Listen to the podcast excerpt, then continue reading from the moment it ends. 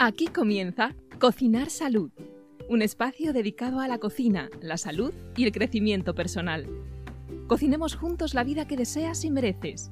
Comenzamos.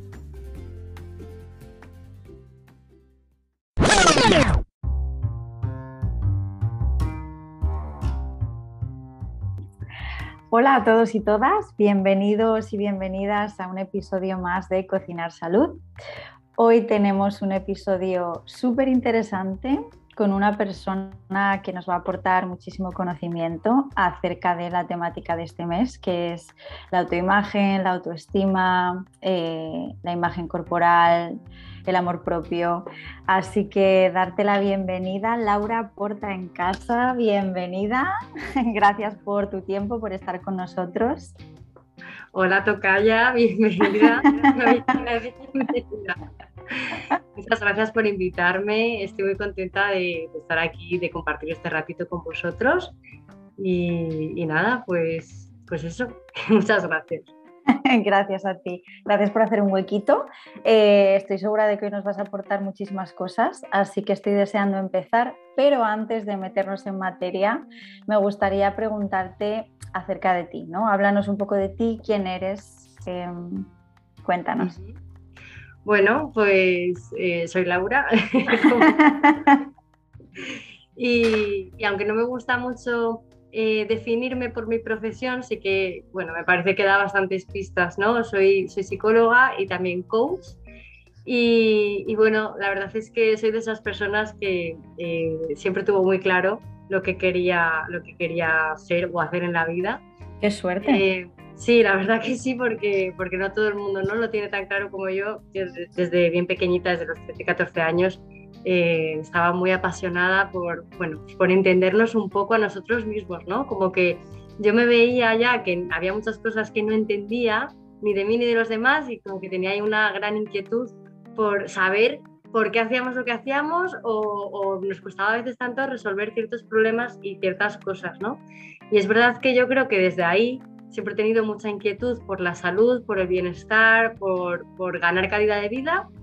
Sí que me fui más ¿no? por esa parte de esa, ese bienestar mm, enfocado a, las emociones, a sentirse bien. ¿no? Yo me acuerdo que siempre decía, esto ya cuando era muy pequeña, ¿qué quieres ser de mayor o qué, qué quieres hacer? ¿no? Yo decía, quiero ser feliz. Y un poco el camino. Oh. El camino Oye, que... tus padres lo han hecho muy bien, ¿eh? tengo que decirlo. Si nos estáis escuchando, enhorabuena. Bueno, sí, la verdad es que he tenido mucha suerte y lo tengo que agradecer. Pero sí, yo creo que desde ese camino de quiero ser feliz y luego cómo puedo ser feliz, pues entendiéndome a mí y a los demás, decidí ser psicóloga eh, por, por, ese motivo, ¿no? Y luego más allá de ser psicóloga, entendí, ¿no? Que para ser feliz o estar bien, no solamente eh, hay que entender las emociones, sino que a lo mejor también hay que crear un estilo de vida determinado. Y de ahí pues mi, gran interés por la salud. Por eso, bueno, también deciros que, que os admiro muchísimo y que me encanta el contenido que compartís. O sea, que estoy súper contenta de estar aquí porque, porque me parece una pasada. Qué guay, Laura. Pues nosotros súper contentos de tener a alguien como tú que, bueno, pues que tiene tanta pasión y desde tan jovencita, ¿no? Yo creo que, eso, vamos, es súper valioso, súper valioso, sin duda. Pues venga, vamos a, vamos a empezar a meternos un poco en materia. Em, me gustaría preguntarte em, o pedirte que nos hablases de los aspectos psicológicos que influyen en la relación de uno mismo con su cuerpo. Hmm. Bueno, pues eh, es una pregunta muy, muy buena, ¿no? Y bastante amplia porque... Para ir calentando, ¿no? Rompiendo el hielo. ¿Cuáles son los aspectos psicológicos? Pues bueno, el primero, por supuesto, el, concepto más importante de todos, ¿no? que es la autoestima o la autoimagen, ¿no? que eh, cuando nacemos pues no somos conscientes de eso ni de que hay una separación entre nosotros y los demás y a medida que vamos creciendo nos damos cuenta de que hay una como una especie de barrera ¿no? entre lo que soy yo y lo que son los demás. Y en esa barrera pues, empieza a ver pues las comparaciones, ¿no? De vale, pues si yo soy diferente, o si yo mm, tengo el pelo rubio y el otro lo tiene moreno, pues estaría genial si, si, se quedase en eso. El problema es cuando aparecen los términos ¿no? de bueno, malo, mejor, peor, y ahí empezamos a desarrollar nuestra autoimagen y nuestra autoestima, ¿no? A partir de, de, esos términos. Entonces, em, como principal aspecto psicológico, eh, mencionaría ese, por lo que implica, y luego el, el qué hace ¿no? que podamos desarrollar una buena o una mala autoestima teniendo en cuenta que la autoestima se desarrolla a partir de la comparación que hacemos con nosotros, ¿no? Y a mí me gusta mucho poner un ejemplo para que se entienda bien. Em, por ejemplo, pensando en los animales, cuando un animal, cuando un perro ladra, no se pone a pensar en si ladra bonito o ladra feo, simplemente ladra. Sin embargo, el ser humano sí que se dedica a pensar si corre bien, corre mal, si dibuja bien, si dibuja mal, y a partir de esos juicios de valor eh, se empieza a desarrollar ese autoconcepto. Y de ahí, claro, pues imagínate como el cuerpo además a veces va por donde quiere y no siempre por donde nos, nos gustaría, pues eh, hay veces que hay que trabajar un poco esa, esa lucha, por así decirlo, entre eh, las expectativas que nosotros tenemos con respecto al cuerpo y, con los que realmente salen. Y de ahí vendría el siguiente aspecto psicológico, ¿no? que es eh, ese locus de control que hay algunas personas que lo tienen más desarrollado que otras y que en sí es un rasgo que no es ni bueno ni malo, pero que es verdad que cuando hay un exceso de control o de una, una mentalidad muy rígida, hay veces que necesitamos una mala pasada, porque es como, el cuerpo tiene que ser de determinada manera o mi imagen tiene que ser así.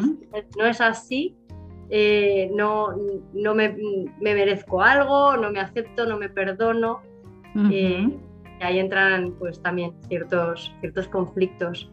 Eh, creo que también como un aspecto psicológico, aunque no es en sí un rasgo de carácter, influye muchísimo el entorno en el que desarrollas, ¿no? No solo la, auto, la autoimagen que tú tienes, la autoestima, sino el entorno en el que te relacionas.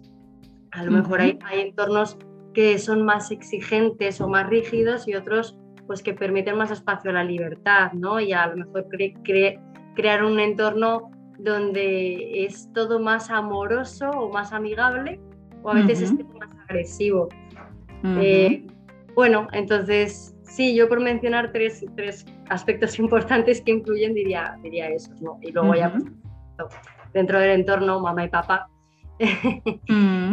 mamá y papá que digamos que yo siempre lo digo, son como la madre del cordero de toda nuestra psicología, ¿no? Todo lo, la relación que se ha construido, hemos construido desde pequeñitos, luego tiene mucho que ver con cómo afrontamos la vida, ¿no? Cómo afrontamos eh, lo que nos gusta, lo que no, la aceptación que tenemos, la compasión que tenemos, la rigidez que tenemos. Sí, la verdad que eso es eh, como el tema estrella, ¿no? Es ir a terapia y una de las primeras preguntas son, ¿y qué tal es la relación con tus padres?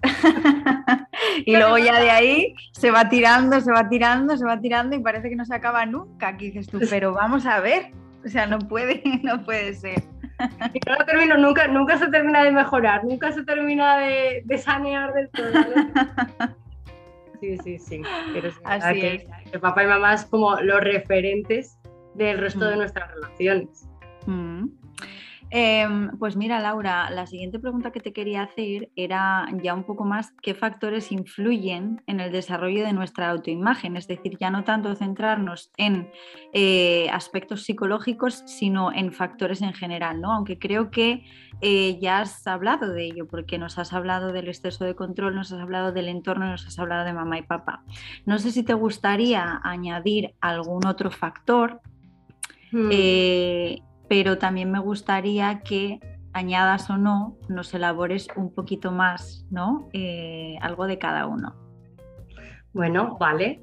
Sí que quería añadir un factor importante, em, que a ver cómo lo digo, porque es, em, sí, lo voy a englobar en la resiliencia. ¿Y por qué hablo de esto?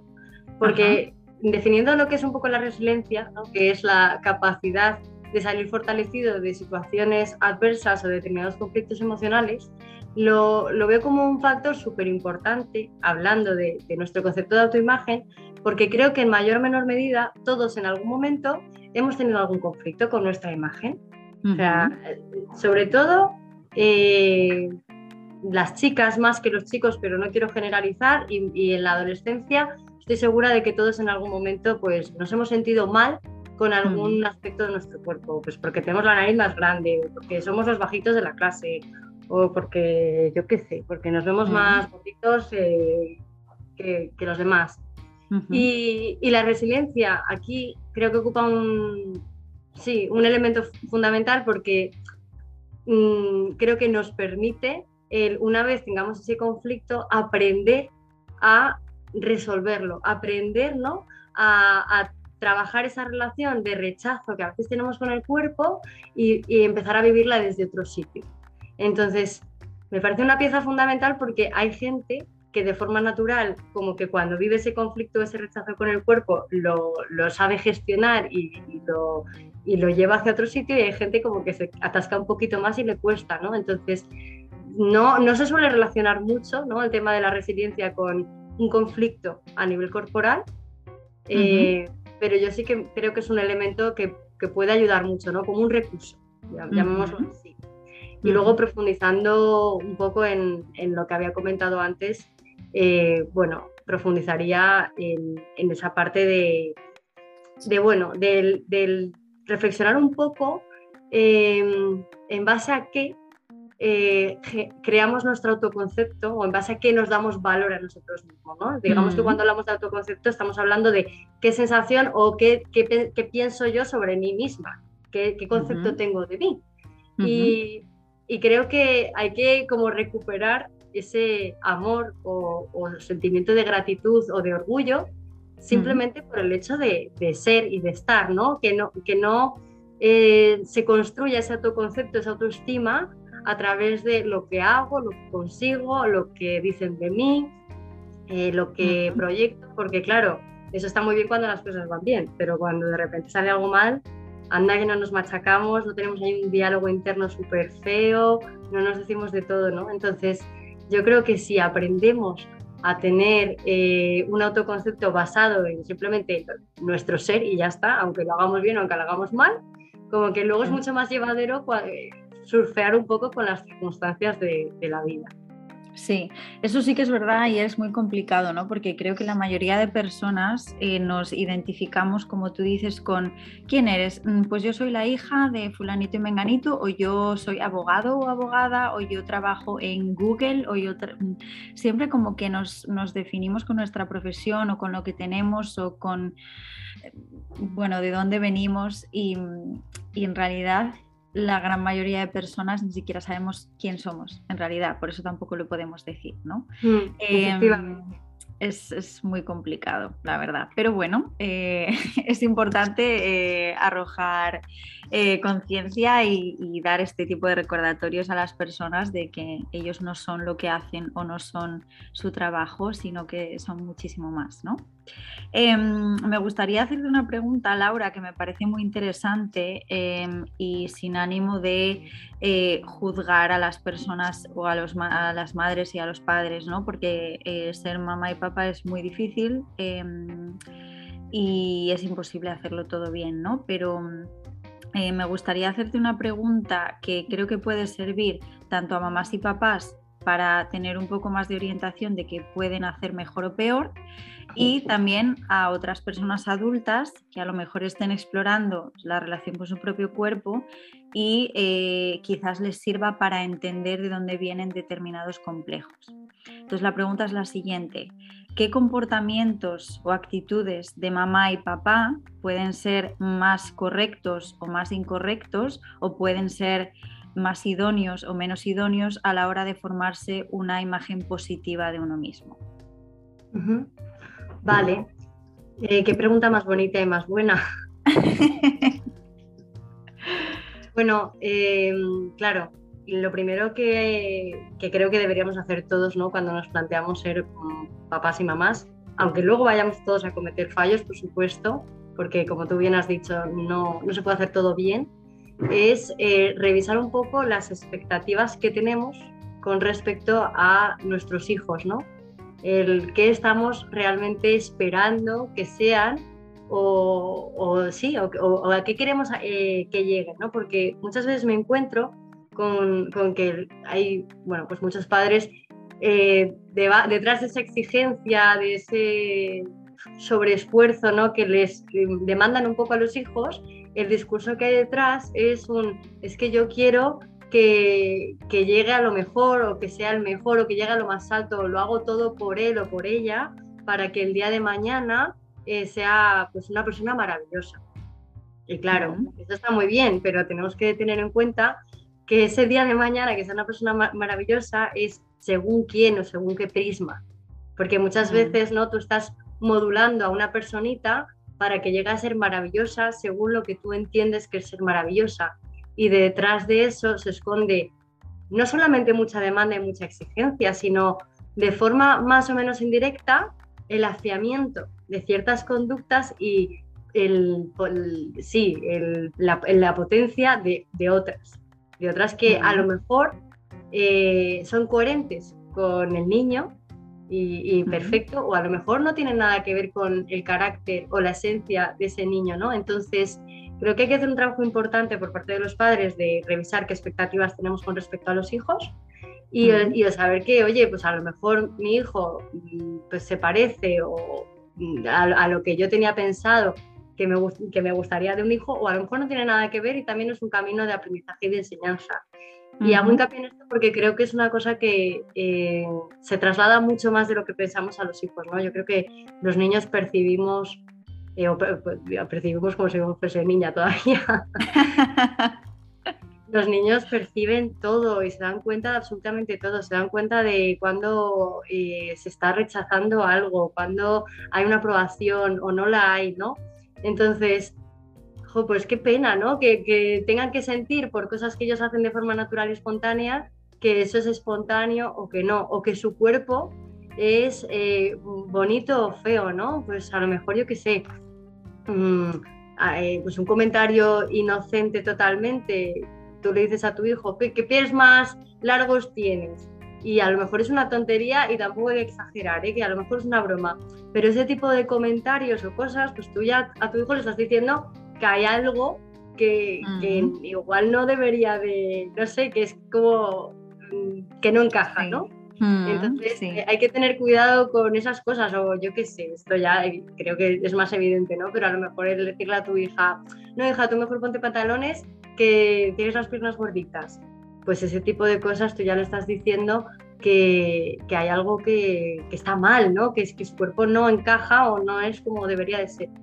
Mm. Entonces, eh, por la parte del cuerpo, mm, no insisto tanto porque creo que son ejemplos más evidentes y sí que me insisto más en esa parte de expectativas que tenemos con respecto a, nuestros hijos mm. y, que hacen que muchas veces les condicionemos a hacer cosas que no quieren hacer, ¿no? A lo mejor el que valoremos de nuestro hijo que saque súper buenas notas, que sea como súper buen deportista y un campeón, pero bueno, a lo mejor no lo estamos validando simplemente cuando, cuando está y ya está, ¿no? Y eso mm. luego estaba relacionado con lo que hablábamos antes de, claro, luego tu autoestima se basa en lo que haces, en lo que mm. consigues, y cuando no mm. consigues algo, ¿qué pasa, no?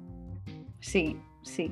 Eh, además, mira, yo tengo un caso real de esto, parece que estaba preparado, pero no. Queridos y queridas oyentes, no está preparado, es que Laura y Laura están conectadas, ¿vale? Entonces, como están conectadas, pues todo fluye así. Pero mm, yo tengo un amigo eh, con el que además justo hablaba de esto el otro día, ¿no? Porque él lo está pasando mal ahora mismo Em, con su autoestima, ¿no? Y está pues en un sitio muy oscuro de su mente eh, en el que tiene continuamente la sensación de que no es suficiente, ¿vale? Continuamente en todos los campos de su vida. Eh, eh, si conoce a una persona, pues está quedando y las cosas van bien, pero en algún momento pues lo, lo, estropea porque no se siente suficiente. Está en el trabajo, no se siente suficiente en todo, ¿no? Y, bueno, pues él es una persona que, pues que eh, digamos, explora mucho em, sus emociones, explora mucho también de dónde viene, sus raíces y pues es claramente le viene de su padre, ¿no? Porque su padre eh, sin, como decía antes, sin juzgar, porque al final todos también tenemos nuestras propias heridas, nuestras propias, nuestros propios traumas, entonces no es cuestión de que lo haya hecho bien o mal, pero su padre, por lo que sea, pues tendría una expectativa, tendría una idea y eh, este amigo pues era todo lo contrario a lo que su padre pretendía o quería, ¿no? Entonces le ha estado lanzando continuamente esos mensajes de no es que esto no está bien, no es que esto no es suficiente, no es que tienes que esforzarte más, no es que esto no me gusta. Y jo, parece, parece una tontería, pero es que continuamente durante la infancia recibiendo esos mensajes, al final te conviertes en un adulto que no sabes por qué ni cómo, pero que tienes esa idea metida mm. dentro de ti de que no eres suficiente mm. y que da igual lo que hagas porque no te la puedes quitar de encima. Y obviamente si puedes, ¿no? Trabajando en, ese plano más eh, súper, súper eh, inconsciente, pero mm. claro, es muy difícil, cuesta mucho trabajo y no todo el mundo... Fíjate, realmente yo creo que pueden pasar como dos cosas, ¿no? Que es eso que estábamos hablando y que claramente tu, amigo es como de libro, ¿no? De, justamente el ejemplo que estábamos poniendo. O puede pasar que el niño, con, con tal de sentirse aceptado, que sentirse querido, eh, respetado y valorado, pues empiece como a forzarse a encajar en un determinado molde, eh, como si se pusiera un traje que no está hecho a su medida y para que estuviese hecho a su medida, pues se corta la mano, se corta el pie, ¿no? Para encajar en ese molde y luego acabas convirtiéndote en un adulto con unas crisis existenciales brutales, porque es como mm, no sé quién soy o no me gusto o no me siento conectado conmigo, no, me, no, no, sé qué pasa, pero como que siento que vivo una película y es mm. como, claro, es que lo que te pasa es que no estás viviendo tu vida mm. desde tu esencia. Ya. Estás viviendo a través de, de la continuación de papá o mamá. Sí, Sí, sí, sí, sí. Es brutal, la verdad, es brutal. Es, eh, vamos, me parece apasionante todo esto, sinceramente. Em, bueno, Laura, y si te preguntase qué es el amor propio, ¿cómo me lo podrías definir o explicar? Bueno, pues para mí el amor propio es una, una relación. una relación que, dura para toda la vida, esta sí, esta no se rompe, y que, eh, bueno, pues como todas las relaciones tienen sus más y sus menos, ¿no? Y, hay momentos donde eh, estás más conectado y otras veces donde menos, a veces donde te caes peor, otras donde te caes mejor. Y creo que el momento más importante del amor propio es cuando descubres que existe esa relación, ¿no? Eh, bueno, digamos que la relación existe desde que naces, pero hay un momento donde tú conoces conscientemente eh, tu amor propio, tu relación contigo. Y qué bonito es darse cuenta de que en el fondo es una relación y que como en todas las relaciones existen cosas que hacen que la relación sea bonita y, y se enriquezca y se nutra y hacen cosas que hacen que la relación sea muy fea, incluso más de lo que debería, eh, llega a ser una relación de maltrato casi, ¿no? Como que en esta sociedad, eh, bueno, demonizar no, perdonar la palabra, pero tenemos mucha conciencia de lo que son eh, las relaciones de, de maltrato, de amor tóxico, relaciones tóxicas, dependencia emocional, ponemos mucho foco en eso y a mí a mm. veces me quedo un poco impresionada porque es como oye, ¿qué pasa con la relación con nosotros mismos? Aquí nadie hace hincapié en el maltrato que muchas veces que muchas veces mm, nos eh, creamos a nosotros mismos y exigimos de fuera que nos traten de una manera cuando dentro no nos tratamos así. Es un poco como es, es brutal lo que dices porque es cierto. O sea, creo que muy poca gente tomamos conciencia de cómo nos llegamos a hablar a nosotros mismos en algunas ocasiones y yo alguna vez he sido consciente de lo que me estaba diciendo a mí misma sobre mí misma o cómo me estaba tratando a mí misma y he dicho, Dios mío, si alguien me dijera esto, le mandaría a la mierda. O sea, y me lo estoy diciendo yo a mí misma. O sea, ¿cómo podemos hacernos esto? O sea, es increíble. Es y encima con más peso aún, porque claro, a ti no te puedes mandar a la mierda. Ya. ahí todo el rato. Entonces, como, esto no se lo permito a los demás y a mí misma, que encima no me queda otra más que convivir conmigo, va y me trato así. Entonces, yo sí que creo que hay una antes y después en el momento en el que empiezas a concebir el amor propio como una relación, porque te permite poner mucho más el foco en, vale, ¿qué, qué espero yo? ¿Qué expectativas tengo yo de una relación? Pues espero apoyo, espero comprensión, espero compasión, empatía, eh, espero muchas cosas, ¿no? O al menos yo quiero pensar que, que, me merezco, ¿no? Una relación así. Bueno, pues qué bonito empezar por construir esa relación contigo y empezar a poner foco en eso, ¿no? Jolín, pues sí, me parece muy interesante. Nunca me lo había tomado así o desde esa perspectiva. De hecho, una de las preguntas que te quería hacer después, eh, aunque la puedo hacer ahora ya que hemos entrado en el tema, es em, cómo podemos empezar a querernos, ¿no? O cómo podemos empezar a desarrollar ese amor propio o esa relación con nosotros mismos, como tú, como tú lo mm. dices. Creo que ya nos has dado una pista muy buena, que es eh, preguntarnos qué expectativas tenemos eh, o qué esperamos de una relación. Em, ¿Tienes algún, algún otro consejo más? Mm, pues sí, em, yo creo que un buen camino para empezar a conocer o a construir esa relación es volviendo un poco al tema de, de dónde viene nuestra autoestima, es decir, nuestro autoconcepto, ¿no? el, darnos cuenta de, vale, ¿en qué momentos estoy a gusto conmigo misma y me siento súper guay, estoy ahí súper orgullosa de mí? ¿En qué momentos es cuando me avergüenzo, me trato mal o esa parte fea, ¿no? Que estábamos hablando. Y ahí yo creo que sí que depende de cada uno, porque hay gente que se da cuenta de, mira, pues yo me trato muy bien, tengo muy buena autoestima cuando las cosas me van bien, pero en cuanto fracaso, ya ahí mi autoestima no es buena, ¿no? O tengo muy buena autoestima cuando el chico que me gusta o la chica que me gusta me hace caso, pero si me rechazan, pues realmente lo paso mal por lo mal que me trato, ¿no? Por lo que implica ese Entonces, el empezar a hacerse preguntas o una reflexión sobre en qué momentos me valido a mí mismo o me siento a gusto conmigo mismo y en qué momentos no. Y en base a eso, es decir, mira, pues si es que es muy fácil sentirse a gusto con uno mismo cuando las cosas van bien. Hmm. Ahora el trabajo está en cómo me voy a acompañar a partir de ahora cuando las cosas van mal, cuando me avergüenzo de mí porque he metido la pata en esto, cuando me rechazan, ¿no? Y, pensar un poco, ¿no? Como un camino fácil en, ¿vale? ¿Cómo trato a un amigo?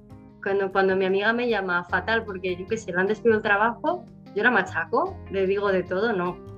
No, pues la acompaño, la mimo, eh, le pregunto qué le, apetece, qué le apetece hacer esa tarde, si le apetece dar un paseo, nos damos un paseo, le quito hierro. Es decir, si en el fondo la clave lo, tenemos, ¿no? Porque tenemos todos una capacidad de amar brutal. Lo que pasa es que muchas veces la, la sacamos fuera y dentro no nos han enseñado, no hemos aprendido a, a darla. Entonces, al final es tan sencillo como trátate como tratas a tu mejor amiga. Hmm, pues sí, sí. Además, eh, yo muchas veces lo digo, creo que todos realmente en el fondo de nosotros sabemos lo que tenemos que hacer y cómo tenemos que hacer las cosas en todos los campos. O sea, todos sabemos lo que tendríamos que comer, no tendríamos que comer, eh, todos sabemos que no tendríamos que estar tanto tiempo en el sofá, no tendríamos que ver tanto Netflix, no tendríamos que hablarnos así, pero no, al final no lo llevamos a cabo, ¿no? Ahí es, donde está el truco. Necesitamos un poco de, empujoncillo. Pero bueno. Pero bueno, también forma parte de esa relación el encontrar ese equilibrio, porque claro, sí, queremos hacer más deporte, comer mejor, eh, cuidar más nuestro descanso, pero si hay algo de nosotros que nos hace ver Netflix y comer una pizza, pues igual es una parte de nosotros que necesita a través de eso, eh, está, pidiendo algo, ¿no? Entonces también tenemos que aprender o a sabernos dar desde otro sitio o a concedernos esos espacios y momentos. Y bueno, pues también esta parte más de fiesta ya está. Sí. y, y Laura, ¿qué nos dirías que es el autocuidado? Bueno, estaba súper relacionado, claro, con, con, el, amor propio, ¿no? Mm, digamos que para mí el, amor propio es la conciencia de esa relación que tengo conmigo misma y el autocuidado es eh, las cosas concretas. Es decir, eh, yo siempre pongo un ejemplo muy bueno que es, yo cada vez que tengo un mal día, me despierto por la mañana y tengo un mal día, yo a mí misma ya me digo, vale, hoy me toca el día torcido, me toca gestionarme.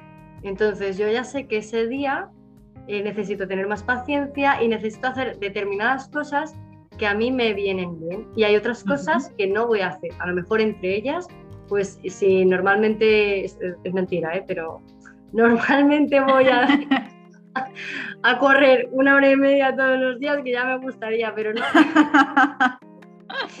Pues a lo mejor ese día digo, mira, hoy no voy a correr, mm, voy a darme un paseo. ¿Por qué? Porque eh, eh, tengo, necesito bajar mi nivel de exigencia o al revés.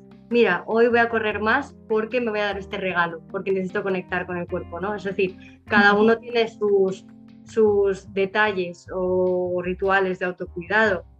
Eh, ser consciente de qué necesitas tú cuando, cuando quieres eh, tener, o sea, cuando estás mal o al revés, cuando estás súper contenta, estás súper bien y, y quieres, eh, ¿no? Pues dedicarte tiempo a ti, construirlo. Para mí sí que es verdad, pero no tengo claro, si soy sincera, si esto es una creencia mía o como que me cuesta mucho eh, no verlo así, ¿no? Pero para mí está muy relacionado el autocuidado em, con, el respeto a nuestro cuerpo, por ejemplo. para mí es difícil separar la idea de, que haya un autocuidado y que no, seamos, no, respetemos nuestro cuerpo, cuando digo nuestro cuerpo es le dediquemos tiempo, eh, tengamos una conciencia de alimentarnos bien, eh, de relacionarnos con gente buena, que nos venga bien. Es decir, crear un entorno que sea amable y bonito para, para, nosotros en todos los aspectos. Pero digo que sé que no todo el mundo lo piensa así porque puedes perfectamente tener autocuidado y a lo mejor pues no, no tener eh, una relación o darle ese valor a, alimentarse bien o a hacer deporte como tengo yo. O sea, en este caso hablo más en particular de mí, que para mí, por ejemplo, el autocuidado está directamente relacionado con con cuidarme a mí en, todos los, elementos, ¿no? Y, entre mm. ellos está la parte espiritual, la parte física y la parte emocional. Mm. Pues mira, eh, lo que dices tiene muchísimo sentido también para mí, porque creo que si tú no tienes respeto hacia ti mismo o hacia ti misma, Mm, ¿por qué te cuidarías? ¿no? Es decir, em, yo también me cuesta mucho concebir el autocuidado como, o sea, sin, sin, sin, el autorrespeto, ¿no? O sin el amor a ti misma, o sin, o sea, para mí tampoco pueden ir separadas, pero si te soy sincera, creo que puede haber gente que confunda el autocuidado con el, con el autoplacer y no tiene por qué ser lo mismo. Es decir, creo que hay gente que puede tener prácticas que les dan placer, como por ejemplo, pues darse un baño con agua caliente y una copa de vino blanco. Eh, eso lo puedes hacer porque te genera placer estar en agua caliente tomándote una copa de vino, a mm. pesar de que no te respetes y no te quieras, sino que mm. lo haces porque te da placer.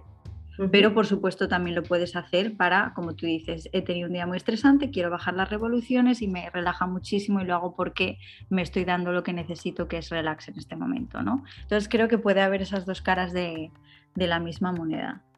Pues sí, es eh, exactamente eso. La verdad es que no lo había pensado así, no había hecho esa reflexión, pero sí, creo que, la diferencia está ahí, en, que una cosa es el autoplacer, que también está mm. muy bien, y otra cosa es el autocuidado y, que en sí creo que ninguna conducta es buena y mala. La historia es desde dónde lo haces. O sea, mm.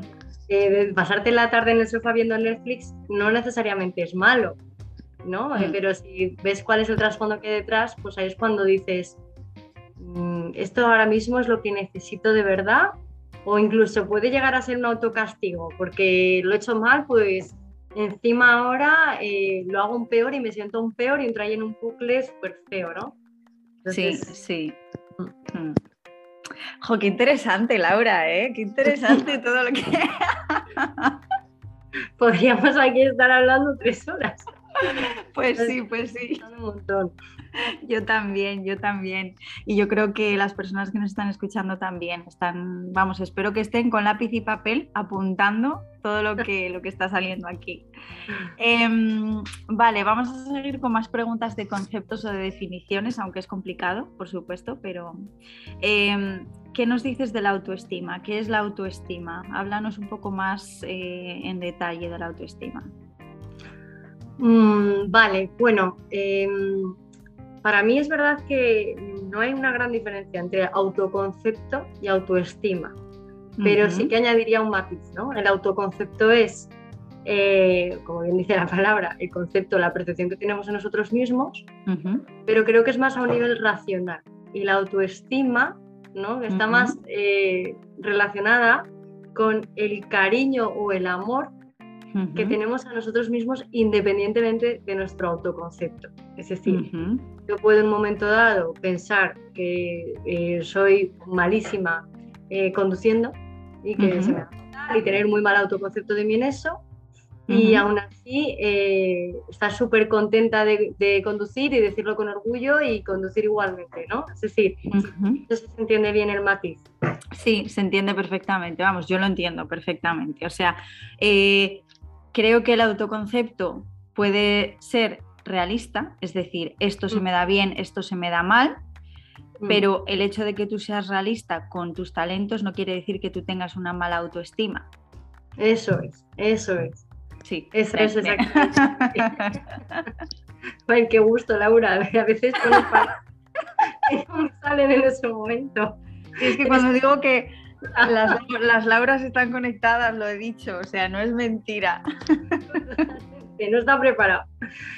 Eh, pues sí, efectivamente, la autoestima tiene que, digo que tiene porque no siempre es así, ¿no? Pero debería de eh, estar siempre mm, bien, cuando digo bien es con una sensación de amor, de, cariño, de, orgullo y de alegría hacia nosotros mismos, independientemente del concepto que podamos tener, porque además ese concepto eh, no, no, es rígido, cambia según las circunstancias, según el contexto y según con quién, ¿no? Entonces, como ese autoconcepto cambia, a lo que voy es, independientemente del concepto, el, el, que tú te sientas bien. Incluso voy a añadir, mm, pues que seguro que a todos nos ha pasado alguna vez, que pues alguna situación donde oye, hayas metido un montón la pata, sepas que has fastidiado, que, no lo has hecho bien, que estés enfadado contigo misma o contigo mismo. Pues incluso estando enfadado contigo mismo, creo que puedes tener una buena autoestima y, hasta ese enfado vivirlo con cariño. Y ahí pongo el ejemplo de los padres con los hijos. Los mm. padres se enfadan con sus hijos y eso no significa ¿no? que no los quieran por encima de, todo. Mm. Pues hay veces que sí que me parece importante hacer hincapié en eso porque, porque bueno, creo que la autoestima también es un concepto, un elemento que, que es dinámico y que se trabaja, que no es yo vengo con una buena autoestima, yo con una mala, no, la autoestima se construye. Entonces, el, ser consciente de, bueno, eh, ¿no? Pues a lo mejor estoy enfadado conmigo mismo y, y, qué hago en estos momentos, cómo me trato, si me castigo, si no me castigo, si intento aprender de lo que he hecho mal, ¿no? El, un poco, pues eso, cuando hablamos de, eh, que, sin hablar de términos de malo o bueno, pero eh, generalizando, que ser un buen padre o un mal padre, ¿no? Pues, oye, hay que educar, pues a uno mismo también hay que educarse, pero se puede hacer desde el amor, desde el cariño, desde la compasión o desde, desde el machaqueo, ¿no? Pues sí, de hecho es que yo también estaba pensando, cuando estabas hablando de esto, me venía a la cabeza lo de los padres, ¿no? Y muchas veces cómo los padres actúan cuando un niño o una niña se equivoca, ¿no? Eh, y no solo padres y madres, sino también profesores, ¿eh? ojo, porque es que eso es súper importante también. Eh, yo he tenido bastantes profesores y de hecho hay uno que no se me olvidará jamás que nos humillaba Mm. cuando éramos muy pequeñitos y nos equivocábamos, nos humillaba en clase, obligaba a los otros niños a insultarnos por habernos equivocado. Y mm, claro, cuando pues padres y madres a lo mejor también reaccionan un poco mal o, si el niño o la niña se equivocan les dicen es que eres tonto o es que no sé qué, claro, eso influye a que luego cuando tú vas creciendo y te equivocas, te hables a ti mismo de esa manera ¿no? Mm. Eh, entonces, es claro, es que es, una trampa, es toda una trampa. Claro, al final, el cómo a ti te enseñan, eh, cómo te tratan, ¿no? Cuando eres pequeñito y que es tu época más vulnerable, por así decirlo, es como tú aprendes a tratar a los demás, ¿no? Y de ahí la confusión de, bueno, si las personas que me quieren, que me cuidan, me tratan así, pues luego crecemos con un cacao mental de, pues el amor es humillar, el amor es mm. eh, despreciar, pues si las personas que me han querido me han humillado, me han despreciado, ¿no? Mm. la, importancia de ser coherentes con, con lo que hacemos y lo que, y lo que decimos, ¿no? Pues sí, pues sí, súper importante. Y mm, claro, esta pregunta que te voy a hacer ahora es súper difícil, em, pero ¿cómo crees que podemos mejorar nuestra autoestima? Porque claro, ahora tenemos aquí un montón de conceptos mezclados, que si autoestima, que si autoamor, autoconcepto.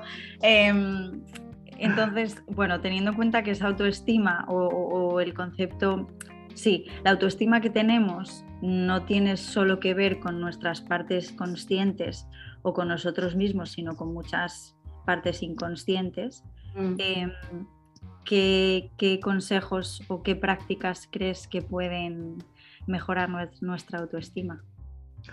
Bueno, eh, aquí creo que es importante hacer un trabajo de, mm, de perdón de perdón y de entendimiento, ¿no? ¿Y por qué hablo de esto? Porque, bueno, pues creo que cuando hay una mala autoestima o una mala relación con uno mismo, un mal concepto de uno mismo, tiene mucho que ver con eso que no nos gusta de nosotros mismos, eso que nos eh, avergüenza o de, lo que no nos sentimos orgullosos. Entonces, el hacer ese trabajo de, de ese recorrido de, desde la compasión el poder perdonarnos a nosotros mismos. Y dices, claro, sí, qué bonito, pero que, ¿cómo se hace esto? No? Mm. Bueno, pues eh, es un poco el darnos cuenta de, que al final todos lo hacemos lo mejor que podemos, con lo que tenemos y con nuestras circunstancias. En realidad, al igual que, que nuestros padres, ¿no? Al final todos venimos con una serie de cartas, con una serie de recursos y en ese momento, en ese momento puntual y concreto, todos lo hemos hecho siempre lo mejor que hemos podido. Lo que pasa es que hay veces que por lo que sea mm, no, conocías otra forma de hacerlo, no sabías, estabas abrumado, es decir, hay un montón de factores y circunstancias para que las cosas salieran como, como salen, ¿no? Mm. Entonces yo creo que el darse cuenta que eh, al final mm, lo único que queremos es que las cosas salgan bien o con una buena intención y lo hacemos con nuestras limitaciones, pues también te da, da, lugar a, entender muchas cosas, ¿no? Y aquí me gusta mucho poner un ejemplo, que es eh, el de un bebé que está aprendiendo a andar. Pues un bebé cuando aprende a andar se cae, se cae y lo hace mal. Pues imagínate si ese bebé en ese proceso de aprender a, andar se estuviese diciendo a sí mismo, le estuviesen diciendo a los padres, oye, es que eres un torpe, es que eres un eh, imbécil, es que no sabes andar, es que eres un negado, no sabes andar, no sabes andar, ¿no? Pues nunca habría aprendido a andar. Y pongo la metáfora de andar porque creo que vale con todos los procesos del mundo. Es decir, cuando estamos aprendiendo algo, lo normal es que al principio lo hagamos mal o nos cueste o nos equivoquemos. Y el, darse cuenta de, claro, es que forma parte de, ese proceso de aprendizaje. Y el bebé cuando ha, dado sus primeros pasos, se ha caído, ha recibido aplausos y mm. animación. Pues hacer eso mismo, ¿no? Es decir, Mm, aprende a, reconocer tu proceso, tu recorrido, a darte cuenta de que cuando eso del pasado que no te gusta que hiciste, lo hiciste así, no sabías hacerlo de otra manera. Y ahora lo habrías hecho distinto, pero es que has tenido que pasar por eso para ahora poder hacerlo distinto. Hmm. Pues sí, me encanta la metáfora, la verdad. Cada vez que me equivoque voy a cerrar los ojos y me voy a imaginar a mí misma animándome mientras aprendo a caminar. sí, es que metáfora porque es gráfica. Sí, sí, me gusta mucho, me gusta mucho. Em, eh, yo creo, eh, me corregirás ahora si me equivoco, que en el proceso de mejorar nuestra autoestima, pueden surgir varias emociones, ¿no? Positivas, negativas. Em, y una de ellas tal vez pueda ser la culpa. ¿no? Mm, Yo creo que la culpa puede ser muy común. mm. Y mm, me gustaría que nos explicases un poquito qué papel tiene la culpa eh, en todo esto, porque creo que todas las emociones tienen una función, ¿no? Bueno, no es que lo crea, es que es así. Eh, todas las emociones tienen una función y creo que si, si entendemos esa función, pues nos puede ser un poco más fácil gestionarlas, ¿no? Em, y se habla mucho del miedo, yo creo, pero no se habla tanto de la culpa y creo que puede ser interesante entenderla un poquito más. Sí, de hecho la culpa para mí diría que es de las emociones más destructivas que hay, eh, porque machacan un montón y te dejan una sensación muy mala y digamos que es como lo contrario a la victima- victimización, que también es bastante, eh, tiene bastante tela esa emoción. Pero bueno, la culpa en sí eh, no, es, no, no- no es que sea mala, de hecho efectivamente tiene una utilidad, que es la de señalarte lo que podrías haber hecho de otra manera es el camino directo a que aprendas. Es decir, claro, tú te sientes culpable porque has hecho algo que está mal y, y de esa manera tú te fijas o revisas qué es lo que ha pasado y elaboras una nueva forma o piensas en cómo podrías haberlo hecho de otra manera y aprendes. Que la culpa, bien utilizada, es una vía perfecta para aprender. El problema está cuando nos quedamos enganchados ahí, cuando no decimos, vale, siento culpable, esta emoción sirve para esto, ah, genial, ya he aprendido este recurso, en la próxima ocasión lo haré de esta manera. No, Ujú. el problema es que nos quedamos ahí enganchados, retroalimentándonos, como que el, el problema de la culpa es que entras en un bucle muy peligroso, ¿no? que es como hay culpa, eh, tengo que, tiene que haber un castigo, porque así dejo de sentirme culpable pero Ujú. el castigo muchas veces es condenándome aún más. Entonces aumenta la culpabilidad y de repente te sientes súper culpable y es completamente desmedido a lo que ha pasado, porque has entrado en ese círculo de castigo o incluso Mm. peor. Me siento culpable, me castigo, me castigo haciendo algo malo para mí que me va a Mm. volver a hacer sentir culpable. Como me va a volver a hacer Mm. sentir culpable, me voy a volver a castigar, ¿no? Sí, Y ese sí, es el, sí, el sí, proceso sí, un poco, a lo mejor, que pasa mucho, lo podemos ver con, con eh, los atracones de comida, sí. ¿no? Mm. Pues he hecho algo que está mal, me doy un atracón, como mm, me siento aún más culpable, me castigo y me vuelvo a dar otro atracón. O me Sí. purgo y me estoy sin comer tres días. Sí, sí, sí, sí, sí. Bueno, que se puede hacer con atracones de comida, se puede hacer con drogas, con alcohol, o sea, mm, Súper incluso con, con compras compulsivas. eh, bueno, sí, sí, sí, Entonces totalmente. yo, yo creo que el gran error está en asociar o entender que la culpa tiene que ir de la mano con un castigo. No, La culpa está para señalar lo que se podría haber hecho de otra manera y para buscar una nueva a- a- a- alternativa o recurso. Mm, Y. Lo dejas así y esperas a que venga la próxima ocasión para hacerlo de otra manera. Tan fácil y tan difícil mm. como.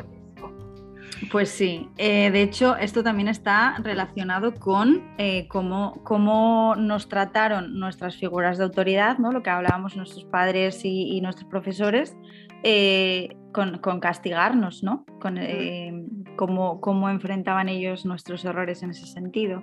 Entonces, bueno, la mala noticia es que estamos programados mm, para actuar de una determinada manera, pero la buena noticia es que con esfuerzo y paciencia podemos cambiar esa programación. Otra buena noticia, que aunque parezca que no, cuando estamos programados para algo, esconde detrás un aprendizaje muy bonito. Mm, ¿no? A veces cuando vivimos dificultades o problemas, realmente esa dificultad mm, está escondiendo un aprendizaje que tengo que desentrañar, ¿no? Entonces, bueno, sé que suena como muy mundo de Rosa Yupi, a mí me gusta verlo así, porque me parece una lectura bonita, ¿no? De enfocar eh, esos problemas o esos conflictos con los que venimos, ¿no? Esa programación. mm, Sí, pues sí, sin duda. Y mm, para terminar con las preguntas psicológicas, eh, me gustaría eh, hacerte una pregunta un poco, bueno, te la, voy a explicar. Por ejemplo, el otro día cuando estaba hablando con Fer en el anterior episodio de, bueno, pues nuestra historia con nuestro propio cuerpo, autoimagen, etcétera, em, yo le decía a Fer que yo en este momento me encontraba en, pues en una situación en la que yo no me quiero a mí misma, eh, sino que me acepto a mí misma, ¿no? Em, entonces, creo que no soy la única que se siente así y, por eso me gustaría preguntarte si tú consideras que realmente hay alguna diferencia entre aceptarse y quererse o si crees que aceptarse es la antesala de quererse o cómo, cómo ves tú esto? Es decir, ¿son, ¿son incompatibles? ¿Son compatibles? ¿Van de la mano? Qué bonito, la verdad es que me parece una pregunta especial.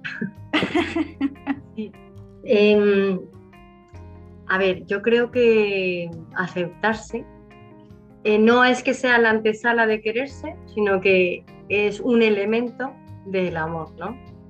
Mm. Eh, y con aceptarse no, no estoy hablando de, de, ya está, pues soy así, punto, y no, eh, voy a, no, no, voy a generar ningún cambio en mí o mejora porque soy así, ¿no? Es como eso es un mm. poco la trampilla de la aceptación que yo no comparto, porque creo que el aceptarse es el, saber dónde está uno y desde ahí decir, genial, pues voy a construir con objetivos, ¿no? Porque, mm. bueno, a mí me parecen importantes los objetivos.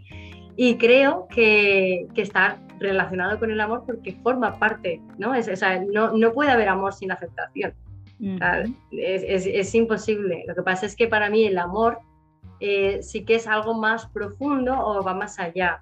Pero el hecho, por ejemplo, que me ha, me ha encantado, ¿no? Que hayas dicho, ahora estoy en un proceso donde me acepto pero no me quiero, mm. yo creo que eso forma parte de esa relación con uno mismo que va cambiando, evolucionando a lo largo de toda la vida.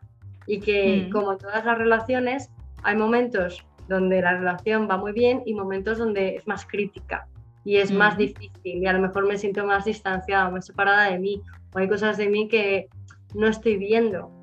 Pero el hecho de que en un momento dado no sientas ese amor no significa que no esté, significa que a lo mejor ahora mismo no estás conectada con eso. de hecho, de hecho eh, en realidad todos, absolutamente todos, nos amamos profundamente. Lo que pasa es que no siempre nos amamos bien, porque en el momento en el que siempre estamos, o sea, siempre buscamos estar bien, buscamos, tenemos una buena intención hacia nosotros mismos, eso es amor. Lo que pasa es que a veces la estrategia no es la mejor del mundo, ¿no? Mm. Toda la razón. Y qué importante es eso de no quererse mucho, sino quererse bien, ¿no? Es, wow, es, lo cambia todo. Y, sí que es verdad que al final la relación con uno mismo eh, es una evolución, o al menos así debería de ser, porque si la relación con uno mismo es plana siempre, pues qué aburrimiento, ¿no?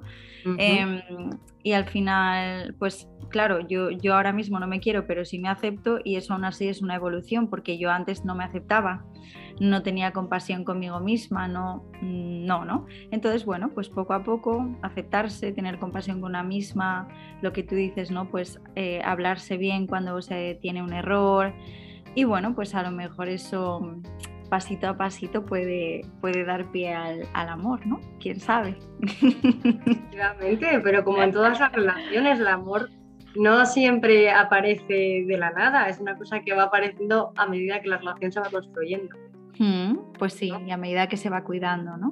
Eso es, se van poniendo los cimientos. Qué bonito. Muy bien. bueno, pues ahora vamos a ir con un par de preguntas que no tienen nada que ver con psicología, pero sí con la comida, lo que a nosotros nos gusta. también, ¿eh? Nos creáis.